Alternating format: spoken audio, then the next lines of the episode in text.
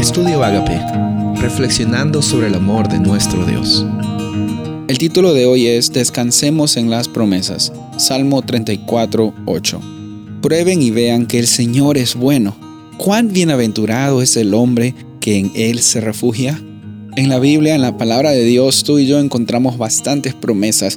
Quizás en un momento difícil de tu vida te has aferrado a algún versículo, quizás en algún momento de dificultad, en algún momento de tribulación, has pasado por situaciones complicadas y alguien te mandó un versículo de la Biblia o de repente en un canto, en una canción, tú escuchaste un versículo que tocó tu corazón, que hizo de que en esos momentos eh, tu situación quizás no cambió, pero tu ante la situación cambió porque creíste que esas palabras eran las palabras verdaderas. Y sabes, ese es el poder de la Biblia, es el poder de la palabra de Dios. ¿Por qué? Porque Dios nos dio la Biblia para que tú y yo tengamos la oportunidad de conocer más de Dios, de tener una interacción más intencional, de tener una relación cercana y de también buscar apoyo cuando tenemos dificultades. ¿Qué es lo que hacemos nosotros cuando tenemos problemas?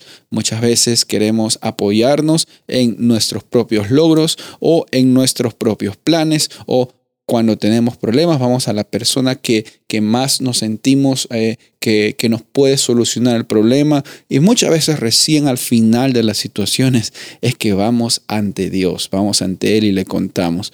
Sabes, cuando tenemos dificultades, Dios está más que dispuesto a escucharnos, más que dispuesto a estar eh, allí presente para ti, eh, para mí.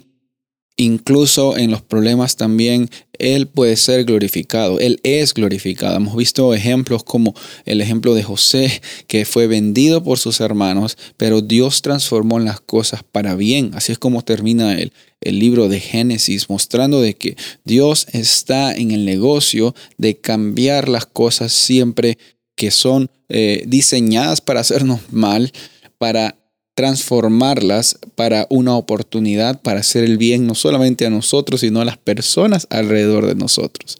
¿Cuáles son los versículos? ¿Cuáles son las promesas que te dan descanso en tu vida? Quizás en este momento, eh, al terminar este, esta meditación, puedas descansar en esas promesas.